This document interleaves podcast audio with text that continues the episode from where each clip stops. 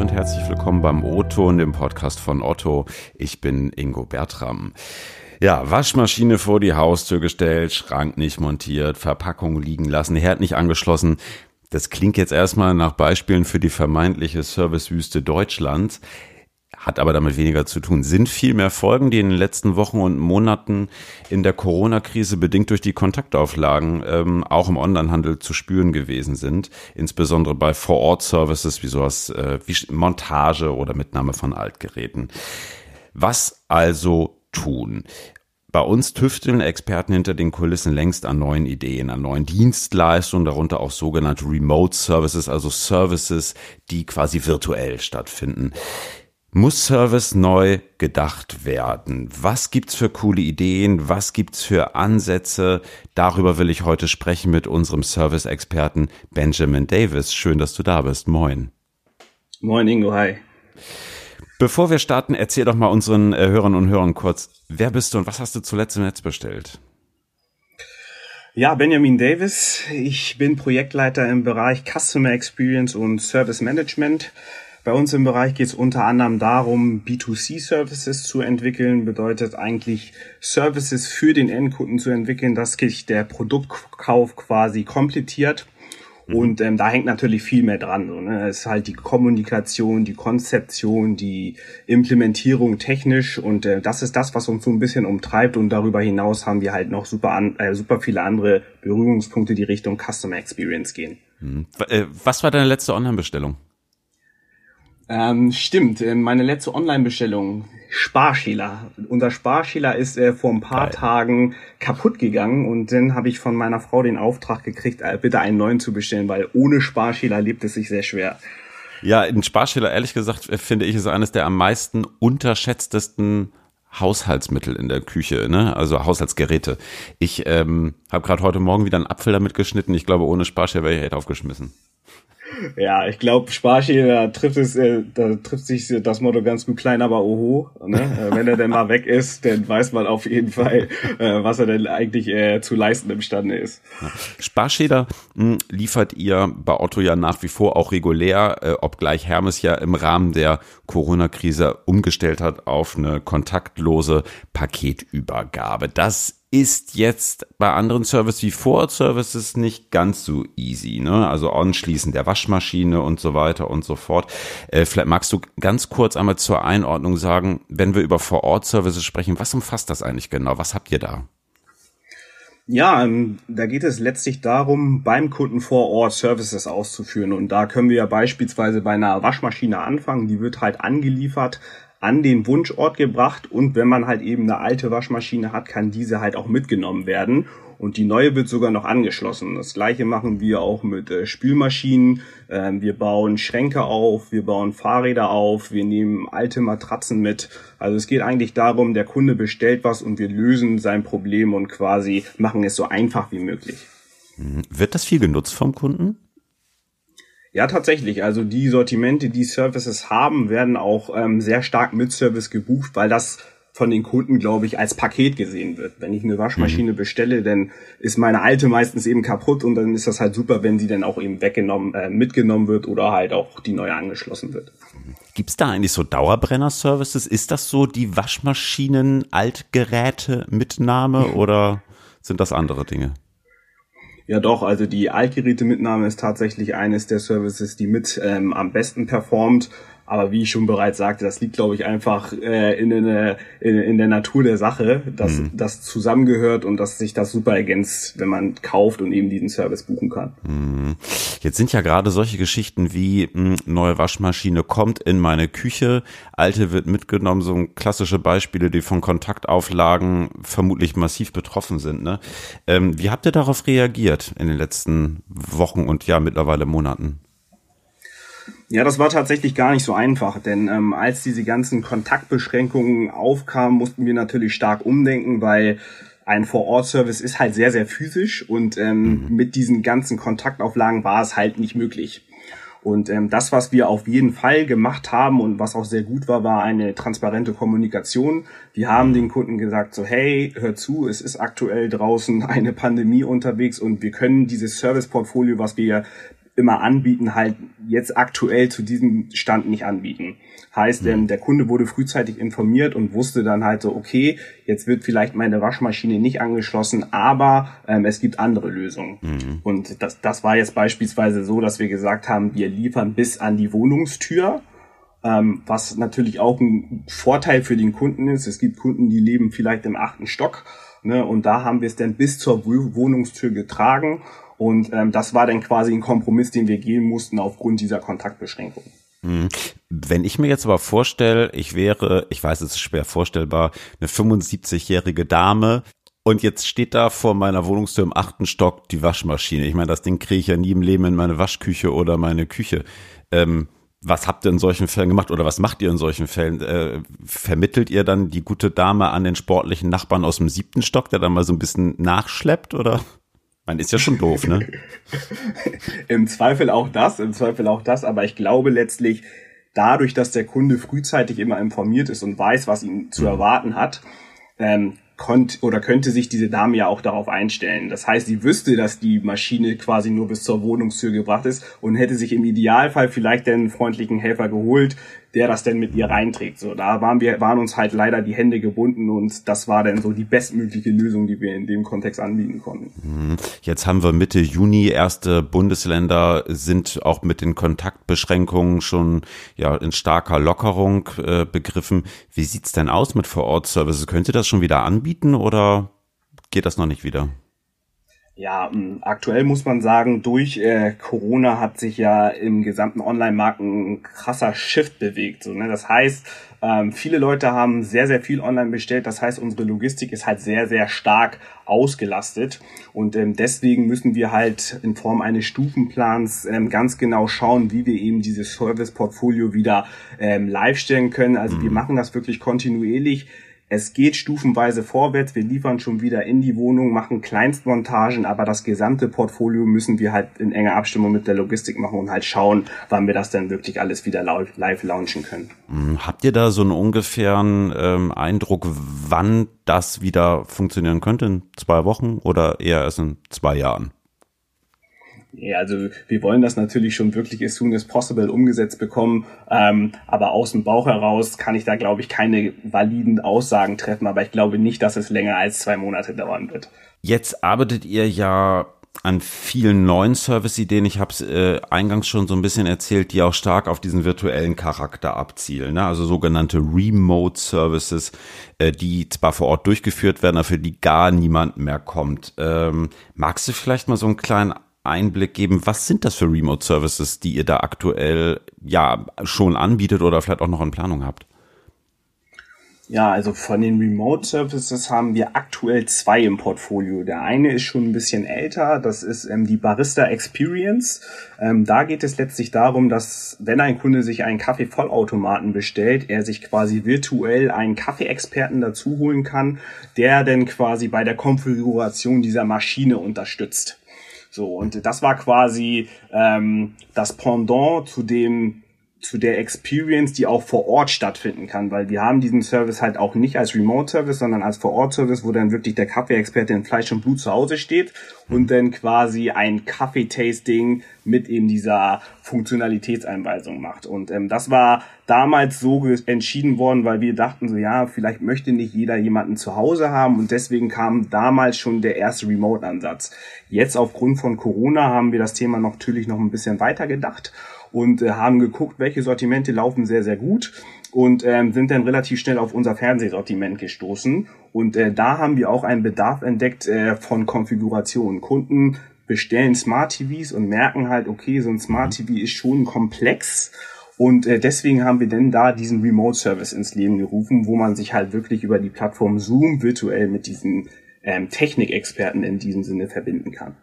Und der richtet mir dann meinen neuen Fernseher ein und schiebt die Tagesschau-App ganz nach vorne und legt die ARD auf Platz eins oder Wie funktioniert das?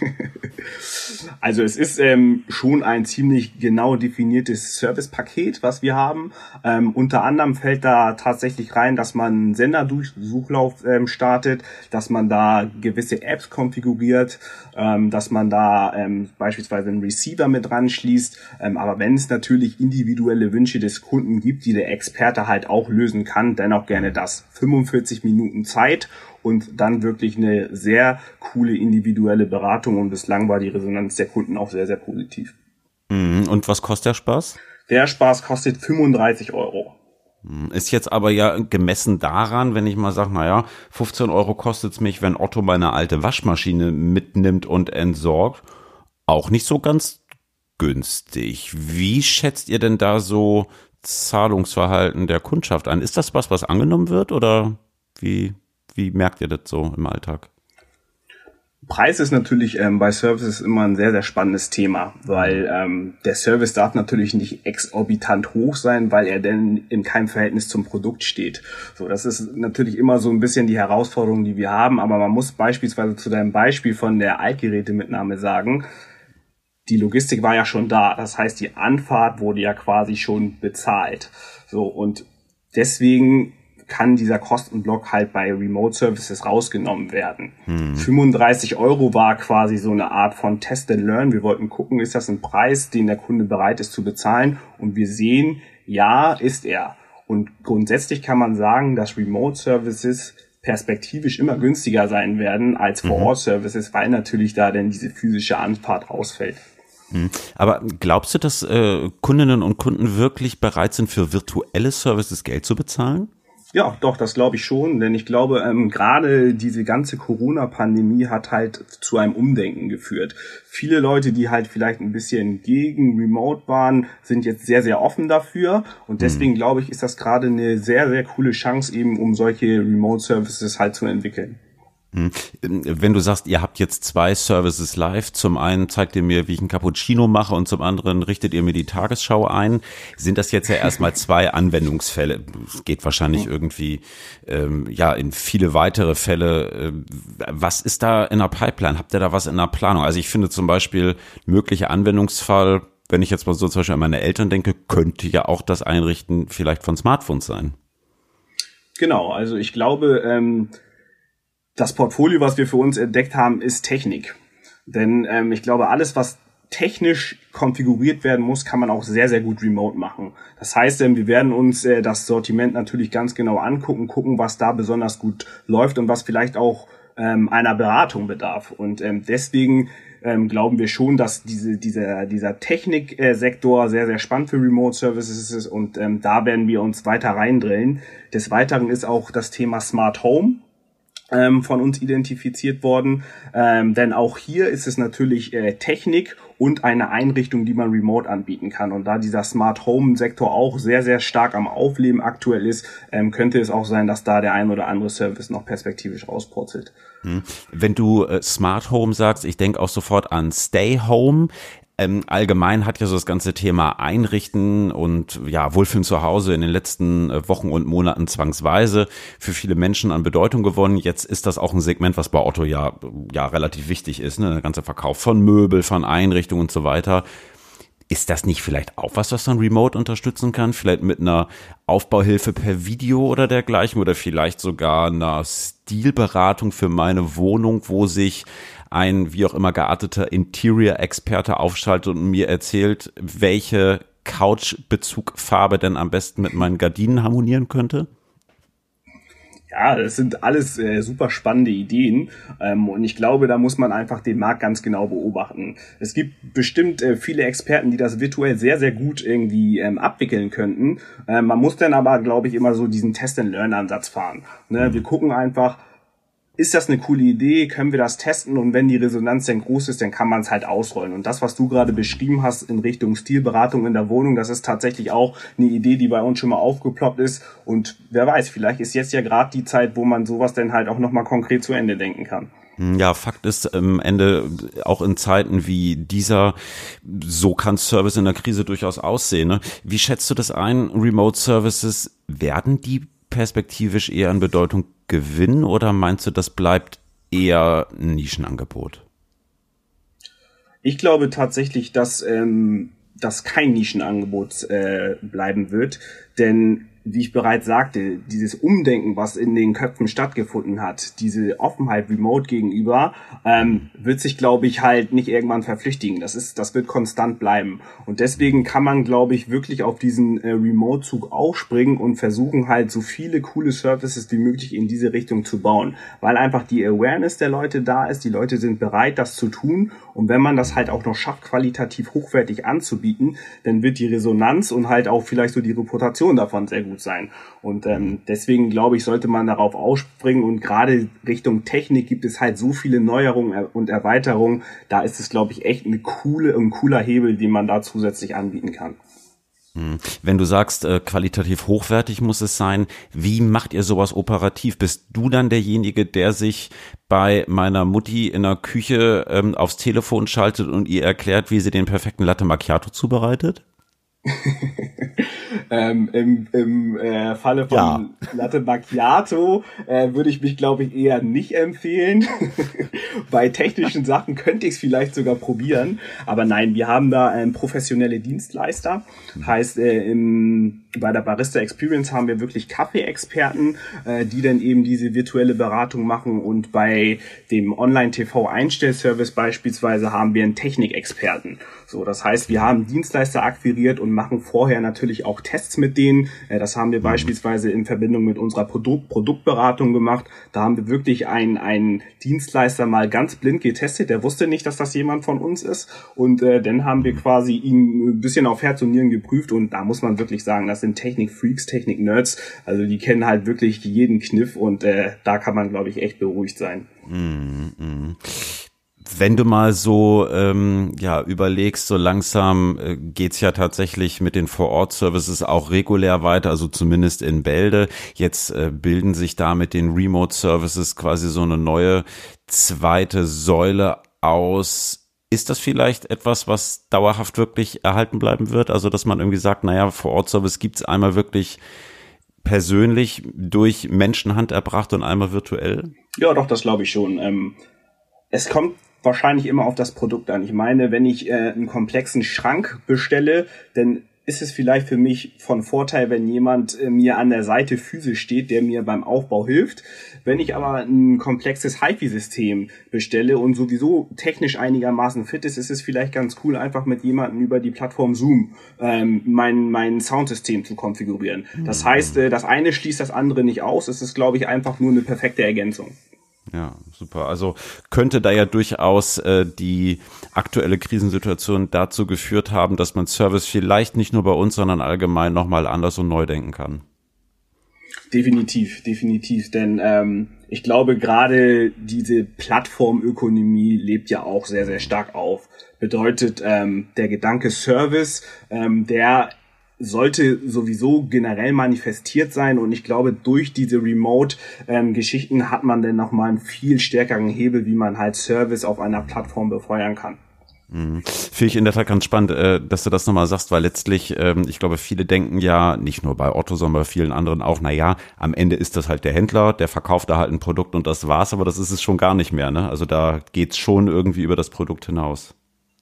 Ja, definitiv. Also ähm, ich glaube letztlich, das, was ein Kunden immer wieder zu einem Online-Shop beispielsweise bringt, ist halt so dieses positive Einkaufserlebnis. Und das ist ja auch das, was ich anfangs meinte. Die Customer Experience ist uns halt sehr, sehr wichtig. Und Service ist ähm, gerade im Bezug auf einen Online-Shop sehr, sehr wichtig, denn das kann tatsächlich perspektivisch oder ist vielleicht sogar schon ein Differenzierungsmerkmal. Hm. Denn das, was den Kunden letztlich glücklich macht, ist ja ich habe was bestellt und war rundum glücklich. Und das kann man halt wirklich durch coole Services halt immer wieder beim Kunden hervorrufen, sodass der Kunde dieses Gefühl hat, ja, bei diesem Online-Shop wird mir immer geholfen und da gehe ich halt gerne hin. Das ist mein Problemlöser.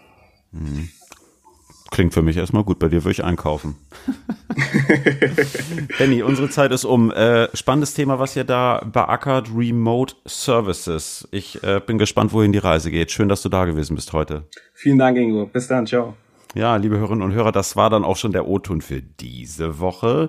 Wie immer gerne Lob, Kritik und Anmerkungen gerne per LinkedIn oder schickt mir eine kurze Mail auf ingo.bertram.otto.de. Falls ihr uns noch nicht abonniert habt, macht das doch gerne auf einer der bekannten Audioplattformen. Da findet ihr uns genauso wie im Netz auf otto.de slash newsroom. Nächste Woche Mittwoch geht's weiter mit dem Otto und dann sprechen wir über die Rückkehr an den Hamburger Firmencampus. Der ist nämlich seit März geschlossen gewesen und wird so langsam wieder geöffnet. Klingt ganz easy, ist aber eine Mammutaufgabe. Darüber sprechen wir nächste Woche mit Justina Klare. Bis dahin euch alles Gute, schöne Grüße aus Hamburg und bis bald. Ciao.